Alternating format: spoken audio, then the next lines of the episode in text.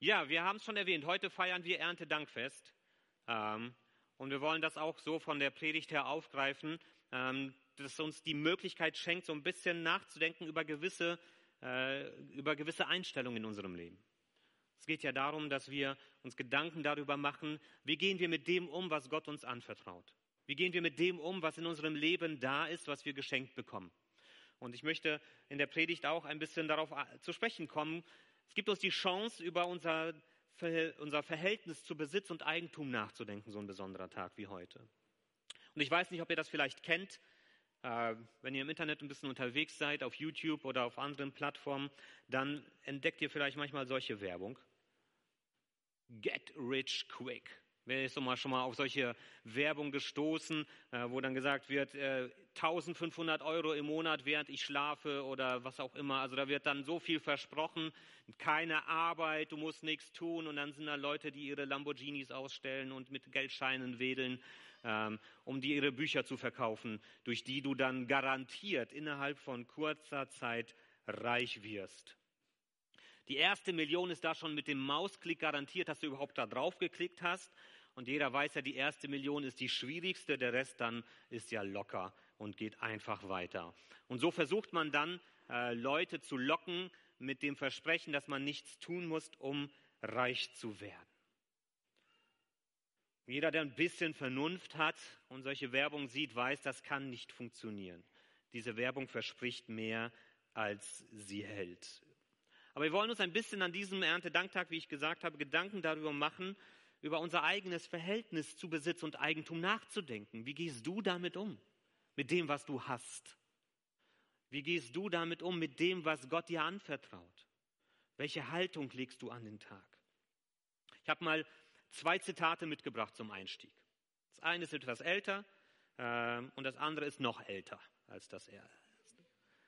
Thomas Jefferson hat gesagt, materieller Reichtum ohne Charakter ist der sicherste Weg ins Verderben. Materieller Reichtum ohne Charakter ist der sicherste Weg ins Verderben. Und ich weiß nicht, ob ihr die Geschichte von Thomas Middelhoff kennt. Das war ja Bertelsmann, Vorstandsvorsitzender, der hat Millionen und aber zig Millionen Euros gescheffelt und dem war das alles nicht genug. Der hat Steuern hinterzogen, hat betrogen und gelogen. Ähm, alles für seinen eigenen Vorteil, bis er 2014 dann ins Gefängnis gekommen ist. Und er selber sagt genau, dass das stimmt, diese Aussage. Er hat das erlebt, wie dieser Reichtum ihn kaputt gemacht hat, weil er nicht genug Charakter hatte, um mit diesem Reichtum umzugehen. Ein zweites Zitat. Bernhard von Clairvaux. Ein endloser Weg, ein hoffnungsloses Labyrinth ist es für diejenigen, die nach Reichtümern suchen, bevor sie nach Gott suchen hängt damit eng zusammen. Man verliert sich im Besitz, wenn man nur auf den Besitz guckt und wenn man vergisst, dass es Dinge gibt, die wichtiger sind als der Besitz, nach dem wir streben. Ich möchte mit euch heute ähm, auf ein Gleichnis von Jesus Christus gucken, wo äh, Jesus auch eben über das Thema Besitz und Eigentum redet. Jesus hat das oft zur Sprache gebracht, das, Geld, das Thema Geld. Er war sich dafür nicht zu schade, auch über genau diese praktischen Dinge des Lebens. Und so auch in einem Gleichnis. Was ist ein Gleichnis? Mal eine kleine Erklärung. Eine ausgedachte Geschichte, die einen sehr wichtigen Gedanken verdeutlichen will. Und so ein Gleichnis wollen wir uns heute zusammen anschauen in Lukas 12. Also eine ausgedachte Geschichte von Jesus, aber mit einem wichtigen Inhalt. Lukas 12, die Verse 15 bis 21. Wenn du eine Bibel dabei hast, ermutige ich dich immer, die mit aufzuschlagen, äh, immer selber reinzugucken, damit du überprüfen kannst, ob das, was ich sage, auch wirklich stimmt. Lukas 12, 15 bis 21.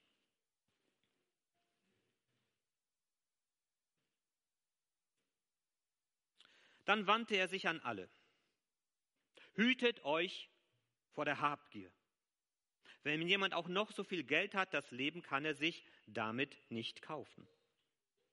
An einem Beispiel, Gleichnis, erklärte er seinen Zuhörern, was er damit meinte. Ein reicher Gutsbesitzer hatte eine besonders gute Ernte. Er überlegte, was soll ich bloß tun? Ich weiß gar nicht, wo ich das alles unterbringen soll. Jetzt habe ich eine Idee.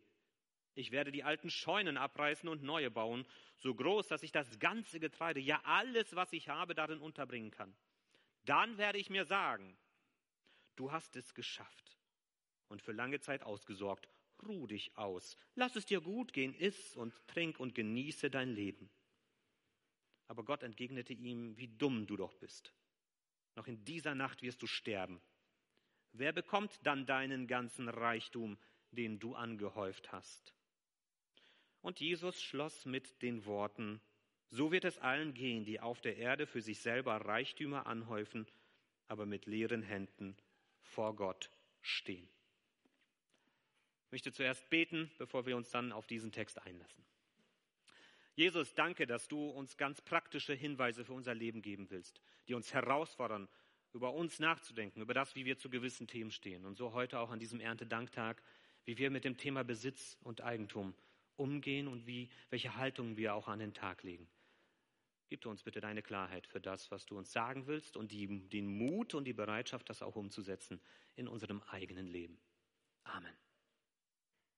Ich habe euch mal ein Bild mitgebracht von diesem Gutsbesitzer, wie er dann seine Ernte eingefahren hat äh, und jetzt denkt, ich will mal hier entspannt mein Leben nach Hause fahren.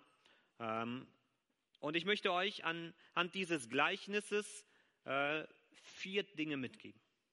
Vier Wahrheiten, die wir aus diesem Gleichnis mitnehmen können, äh, die uns dieser Gutsbesitzer in diesem Gleichnis auch verdeutlichen kann.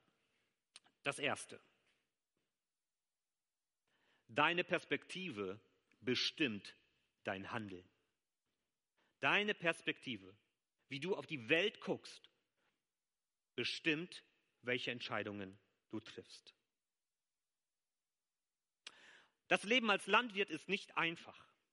Wenn ihr genau wissen wollt, wie kompliziert das sein kann, fragt die hier in unserer Gemeinde. Da gibt es ein paar, die können euch das genau bestätigen. So als Landwirt bist du abhängig von vielen Faktoren, die du nur selten beeinflussen kannst.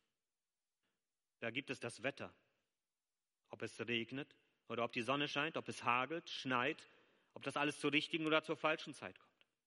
Da gibt es Schädlinge, die dein Feld entweder auffressen oder die können es verschonen. Da gibt es Krankheiten, die über dein äh, Getreide kommen oder die deine Viecher kaputt gehen lassen. Da gibt es, das ist bei uns seltener geworden, aber in vielen Ländern immer noch Realität, Kriege, wo dann Felder abgebrannt oder Vieh umgebracht wird, um den Feinden kein Essen zu lassen und so weiter. Und so lebst du als Landwirt mit einer ständigen Ungewissheit. Du weißt am Anfang des Jahres nicht, was am Ende herauskommen wird. Es ist ein Leben von Jahr zu Jahr, ein Leben von Saat zu Ernte, ein Leben voller Ungewissheit. So ging es auch diesem Landwirt in dieser Geschichte. Und dann passiert dieser eine Augenblick. Da gibt es diese eine Chance für diesen Landwirt, aus diesem Kreislauf auszubrechen. Ein reicher Gutsbesitzer hatte eine besonders gute Ernte. Nicht mehr nur von Jahr zu Jahr leben, nicht mehr nur von den Hand in den Mund, sondern die Möglichkeit, aus diesem Kreislauf auszubrechen. Er hat nur ein Problem. Die Ernte ist so gut, damit hat er noch nie zu tun gehabt, dass er gar nicht darauf vorbereitet ist. Er hat keinen Platz für das ganze Korn. Was soll er also tun? Und jetzt kommt die Perspektive hier ins Spiel. Welche Perspektive entdecken wir bei diesem Landwirt? Mit welcher Sicht kommt er jetzt an diese Dinge ran? Und da hilft es manchmal in so einem Text, ich ermutige dazu immer wieder, eine Bibel zu haben, äh, eine schöne Bibel, die man mitnehmen kann, die sauber ist, aber auch eine Arbeitsbibel zu haben, wo man gnadenlos drin rumkritzeln kann. Gott ist nicht sauer, wenn wir unsere Bibeln so benutzen. Und da hilft es manchmal, gewisse Dinge zu unterstreichen. Und ich habe euch das mal hier am Text gemacht. Was für eine Perspektive hat dieser Landwirt? Ich, ich, ich, ich, ich, ich, ich, ich. Sein Blick geht nur auf sich selbst. Was kann ich jetzt in dieser Situation für mich tun, damit es mir gut geht? Rein wirtschaftlich gedacht macht der Landwirt alles richtig. Jeder Wirtschaftsökonom würde sagen, du hast genau die richtige Entscheidung getroffen. Ich gebe mal ganz kurz ein kleines wirtschaftliches Einmaleins, dass man sich das nochmal vor Augen führt mit Angebot und Nachfrage. Das ist ja das Grundproblem in der Marktwirtschaft, dass wir Leute haben, die etwas anbieten und andere Leute haben, die etwas haben wollen. Zum Beispiel Essen, Brot, Äpfel, andere Sachen. Wenn viel von etwas da ist und viele Leute wollen das haben, dann findet sich das in einem mittleren Preis wieder. Wenn viel von etwas da ist und keiner will das haben, dann wird es billig, weil du willst das Zeug trotzdem loswerden. Wenn wenig von etwas da ist und es ist eine hohe Nachfrage danach, wird es teuer. Das hier ist die Grundidee hinter Marktwirtschaft. Der Bauer hat das verstanden. Vor welchem Problem steht der Bauer nämlich? Er hat eine besonders gute Ernte. Was bedeutet das also für den Preis, den er dann verlangen kann, wenn er das sofort verkauft? Unter Umständen kriegt er für dieses viele Korn, was er gesammelt hat, in diesem Jahr nicht viel, weil vielleicht auch andere Bauern sehr gut geerntet haben und dann ist der Preis unten sagt sich der Bauer, ich bin noch nicht blöd, verkauft das alles in diesem Jahr. Ich sammle das. Ich habe mir den Luxus, dass ich mehr habe, als ich brauche, das bewahre ich mir auf, weil im nächsten Jahr, wenn die Ernten wieder normal oder vielleicht sogar ganz schlecht sind, kann ich das Korn, was ich gelagert habe, teuer verkaufen. Wirtschaftlich richtig klug gedacht. Aber ohne Rücksicht auf die Menschen drumherum. Wenn er sein Korn zurückbehält, dann haben die, die auf günstiges Korn hoffen in diesem Jahr, die von der Hand in den Mund leben, die gucken müssen, wie sie ihre Familien vorsorgen, die haben Pech. Es wird nicht so billig, wie sie gehofft haben. Und die anderen Bauern drumherum, die vielleicht auch eine gute Ernte haben, aber die nicht das Geld haben, um das zu lagern, die müssen vielleicht ihr Korn verkaufen für wenig Geld obwohl sie so viel haben. Und im nächsten Jahr müssen sie wieder gucken, wie viel am Ende des Jahres übrig bleibt, während ihr Konkurrent noch die Scheunen voll hat und verkaufen kann zu dem Preis, den er haben möchte. Dieser Landwirt handelt ohne Rücksicht auf die anderen. Ich, ich, ich, ich. Eine Ich-Perspektive ohne den Blick auf seinen Mitmenschen und das wird in dem Text auch deutlich, eine Ich-Perspektive ohne Blick auf Gott, der ihm das alles überhaupt erst geschenkt hat. Und das, was wir hier mitnehmen können, ist eben nämlich dieser Grundgedanke, dass deine Sicht auf die Welt und deine Sicht auf das Leben verantwortlich ist für die Entscheidungen, die du triffst welche Grundhaltung du hast beim Thema Familie und Kindern, wird darüber entscheiden, welche Entscheidungen du triffst für deine Familie und deine Kinder. Welche Grundhaltung du zur Arbeit hast, wird entscheiden, wie du auf dem Arbeitsplatz handelst und reagierst. Wie du auf Gemeinde und auf Ehrenamt kommst, wird entscheiden, wie viel du bereit bist, dich einzubringen oder eben nicht. Deine Sicht auf Politik und Gesellschaft wird entscheiden darüber, wie du dich in diesem Bereich engagierst. Wen du wählst, hatten wir ja noch letzten Sonntag. Welche Entscheidungen du triffst, wie du dich einbringst oder nicht. Du hast auf alle diese Dinge deines Lebens, du hast eine Perspektive darauf. Jeder hat von uns eine Perspektive auf die Fragen unseres Lebens aber nicht jedem ist bewusst, welche Perspektive wir darauf haben. Nicht jedem ist das bewusst, nach welchen Grundentscheidungen ich mein Leben treffe, nach welchen Grundüberzeugungen. Und ich möchte dich ermutigen an diesem Sonntag, an diesem Erntedanktag, einfach mal darüber nachzudenken, mit was für einer Haltung gehe ich eigentlich durchs Leben? Was sind meine Grundperspektiven auf die Dinge des Lebens, auf Familie und auf Beruf, auf Gemeinde, auf Gott?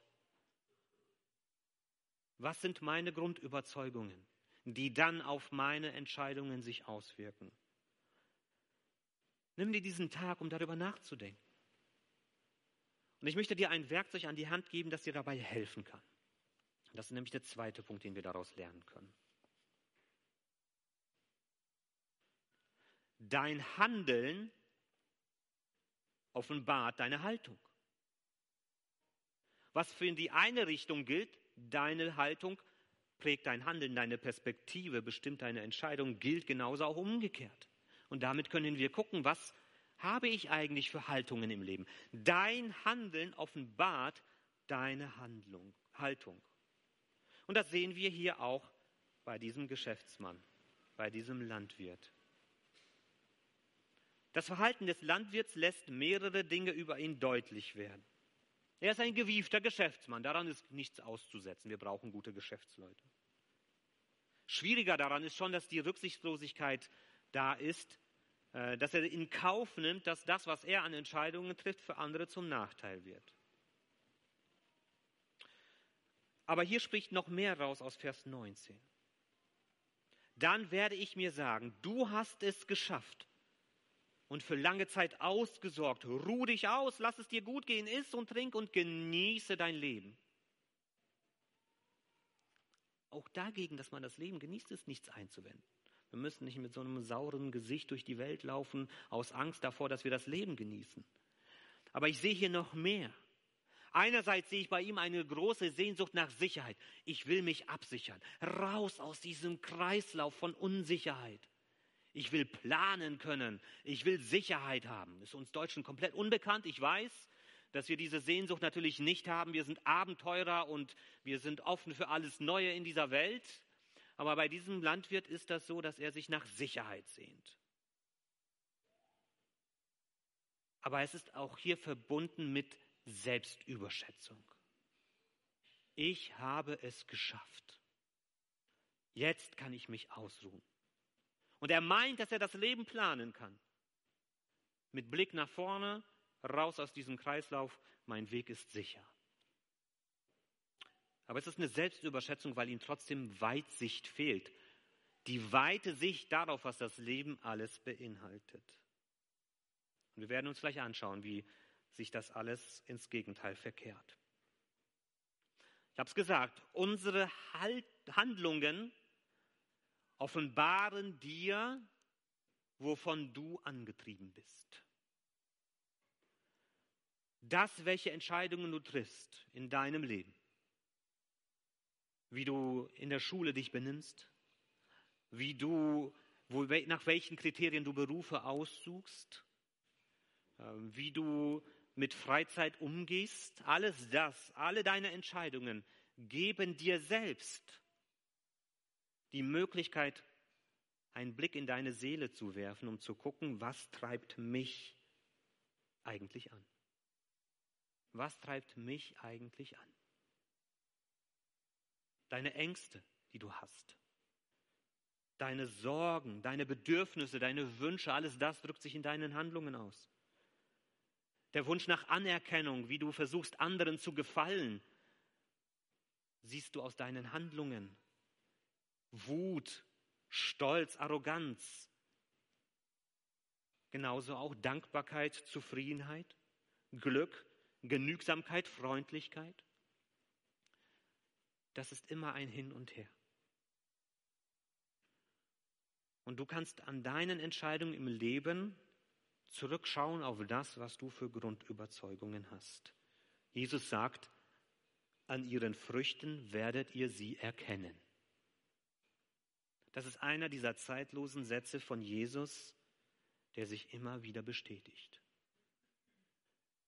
Die Früchte deines Lebens geben einen Blick auf die Wurzeln deines Lebens. Und das ist auch eben deine Möglichkeit, ein Werkzeug in deiner Hand, um zu gucken, welche Haltungen durch deine Handlungen zu erkennen sind. Wieso tust du, was du tust? Wieso entscheidest du dich so, wie du dich entscheidest? Und welche Auswirkungen hat das, was du tust, auf das Leben der Menschen in deinem Umfeld? Ist dir das egal? Ist auch wieder ein Rückschluss? Oder ist es dir wichtig, vielleicht zu wichtig? Auch wieder ein Rückschluss? Alles das kann dir helfen, erstmal dich selbst zu verstehen.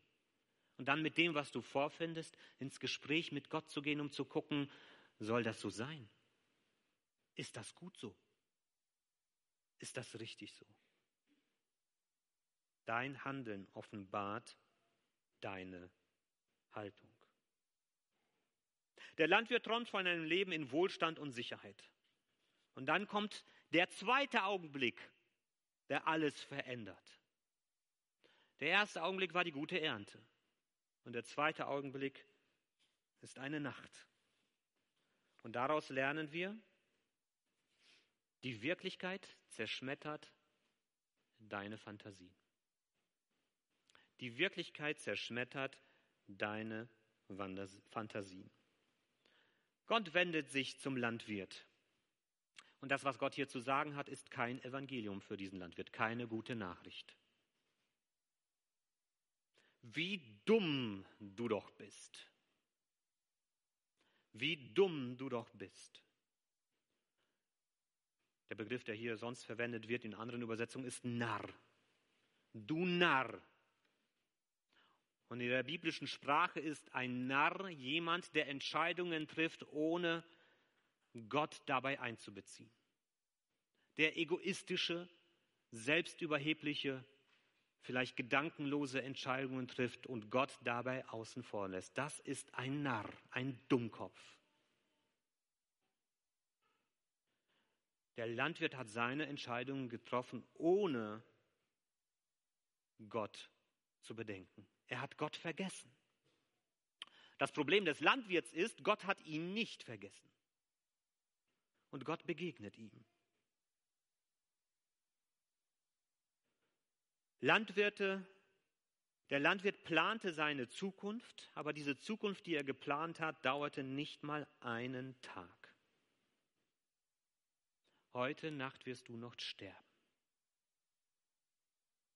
Und was passiert dann mit deinem ganzen Besitz? Was hast du davon, dass du diese Entscheidungen getroffen hast? Das, was das hier deutlich machen soll, was Jesus damit vermitteln will, indem er diese harte Rede Gottes hier so hineinbringt, ist, keiner von uns hat sein Leben in der Hand. Du hast dein Leben nicht in der Hand. Eine Sekunde,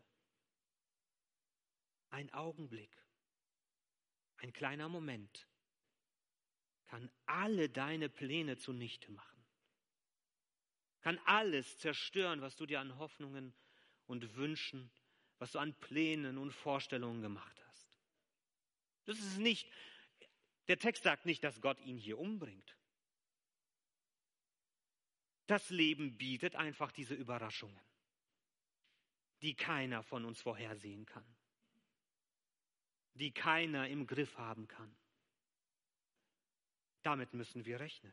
Das heißt nicht, dass wir nichts planen dürfen, aber in alle unsere Planungen müssen wir einbeziehen, dass wir unser Leben nicht im Griff haben.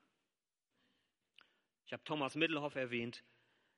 Er ist 2014 in den Knast gegangen. Und er sagte, das war der schlimmste Augenblick seines Lebens, wie er gesehen hat, wie seine Familie zusammengebrochen ist aufgrund dieser Entscheidung, die dort ausgesprochen wurde, wie er in Ketten abgeführt oder in Handschellen abgeführt wurde, ins Gefängnis gebracht wurde. Dieser Moment hat alles in seinem Leben umgeworfen. Und er hat nie damit gerechnet, dass es dazu kommen kann. Bis zum letzten Augenblick nicht. Und was machen wir dann in so einem Augenblick, wenn das passiert? Was macht das mit dir, wenn plötzlich ein Ereignis kommt, was alles umschmeißt? Bist du dann kaputt? Sagst du, das macht alles keinen Sinn mehr? Verlierst du dich in Depressionen, in Selbstaufgabe? Bist du sauer auf Gott? Wieso lässt er das alles zu? Lässt du Bitterkeit in dein Leben hinein? Wie reagierst du dann, wenn das Leben mit seiner ganzen Unwägbarkeit alle deine Vorstellungen, Wünsche und Hoffnungen zerschmettert? Womit gehst du dahin? Mittelhoff beschreibt in seinem Buch, wie er in diesem Augenblick, wo er ins Gefängnis gekommen ist, angefangen hat, erstmal wieder nach Gott zu fragen und wie er sich mit Gott beschäftigt hat und gemerkt hat, sein ganzes Leben war bisher nur Schall und Rauch und Schein. Und er hat angefangen, das alles zu hinterfragen, alle Entscheidungen zu hinterfragen, die er getroffen hat. Middelhoff brachte das zu Gott zurück, andere bringt es von Gott weg. Was macht sowas mit dir? Hast du vielleicht sowas schon erlebt? Bist du dir bewusst, dass das Leben nicht in deiner Hand ist? Was bleibt in deinem Leben, wenn alles wegbricht, worauf du dich bisher gestützt hast? Wenn deine Familie vielleicht wegbricht? Wenn deine Arbeitskraft wegbricht? Deine Gesundheit? Deine Freunde? Wenn alles das plötzlich nicht mehr da ist, was bleibt in deinem Leben übrig? Das, was dann übrig bleibt, ist das, was dir Sicherheit im Leben gibt. Das, was übrig bleibt, ist das, was dir Bestand schenkt. Was bleibt übrig in deinem Leben, wenn sogar dein Leben zu Ende ist? Wenn es vorbei ist?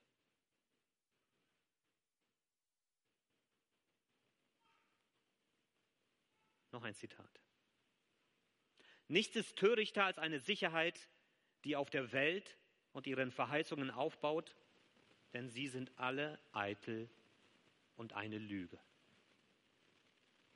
Nichts ist törichter als eine Sicherheit, die auf der Welt und ihren Verheißungen aufbaut, denn sie sind alle eitel und eine Lüge. In dieser Welt findest du keine Sicherheit, denn diese Welt ist vergänglich. Aber wo finden wir dann Sicherheit? Wo finden wir dann Sicherheit? Und das ist das, was Jesus dann später nach diesem Gleichnis den Menschen mitgeben möchte. Das wird hier dann jetzt gar nicht erwähnt. Ähm, er gibt nur den Ausblick darauf in Vers 21. So wird es allen gehen, die auf der Erde für sich selber Reichtümer anhäufen, aber mit leeren Händen vor Gott stehen. Die hier alles haben, aber nichts vor Gott bringen können. Denn bei Gott finden wir Halt und Sicherheit. Und das möchte ich dir mitgeben an diesem Erntedanktag. Finde Halt und Sicherheit in der Liebe Gottes. Ich möchte dazu noch zwei Bibelstellen mitbringen.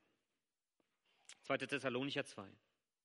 Unser Herr Jesus Christus aber und Gott, unser Vater, der uns seine Liebe geschenkt und in seiner Barmherzigkeit einen unvergänglichen Trost und eine verlässliche Hoffnung gegeben hat, er ermutige euch und gebe euch Kraft, Gutes zu tun in Wort und Tat. Gott hat uns seine Liebe geschenkt. Und er schenkt uns einen unvergänglichen Trost und eine verlässliche Hoffnung, weil unser Leben in seiner Hand ist. Und noch ein Vers, einer der bekanntesten der Bibel, Johannes 3, Vers 16.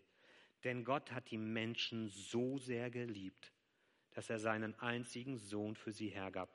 Jeder, der an ihn glaubt, wird nicht zugrunde gehen, egal was in deinem Leben auf dich wartet. Du wirst nicht zugrunde gehen, sondern das ewige Leben haben. Ein Leben gehalten in der kraftvollen Hand Gottes. Ein Leben, das dich über dieses Leben hinausträgt in alle Ewigkeit. Und ich wünsche dir, dass das heute ein Erntedanktag ist, wo du keine vergänglichen Werte hortest, ein Erntedanktag, wo du dich nicht in falscher Sicherheit wiegst, sondern ich wünsche dir, dass es ein Erntedanktag ist, wo du ewige Sicherheit ernten darfst und wo du anfängst dankbar zu sein für die unendliche Tiefe und ewige Liebe Gottes. Gott hat gesät und du darfst seine Liebe und das ewige Leben ernten. als Gesamtüberschrift zum Nachdenken. Dein ganzer Besitz ist am Ende wertlos. Das Leben mit Gott aber ist unbezahlbar. Amen.